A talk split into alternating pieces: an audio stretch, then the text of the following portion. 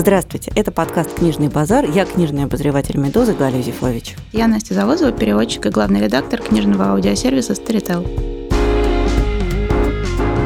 Наш новый сезон связан с каноном советского чтения – мы будем перечитывать те книги, на которых выросло поколение сегодняшних в широком смысле слова взрослых людей. То есть это такие книги, которые все люди прочитали в детстве юности, которые вообще очень много чего описывают в жизни нашей страны. Я должна осознаться в позорном факте своей биографии, что у меня импринтинг с Джейн Эйр случился совершенно не от книги, а с памятного английского сериала, в который мистера Рочестера играл Тимоти Долтон.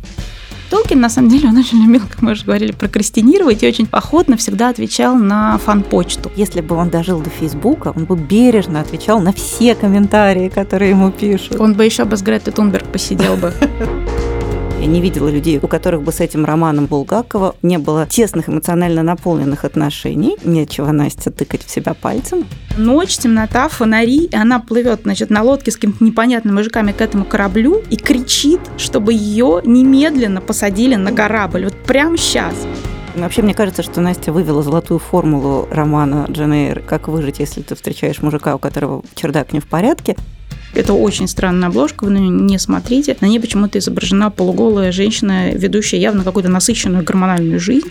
Список тех книг, о которых мы будем говорить, выложен на сайте Медузы, его можно там прочитать. Готовьтесь, мы будем обсуждать те книги, которые у всех under my skin, у нас, конечно же, тоже.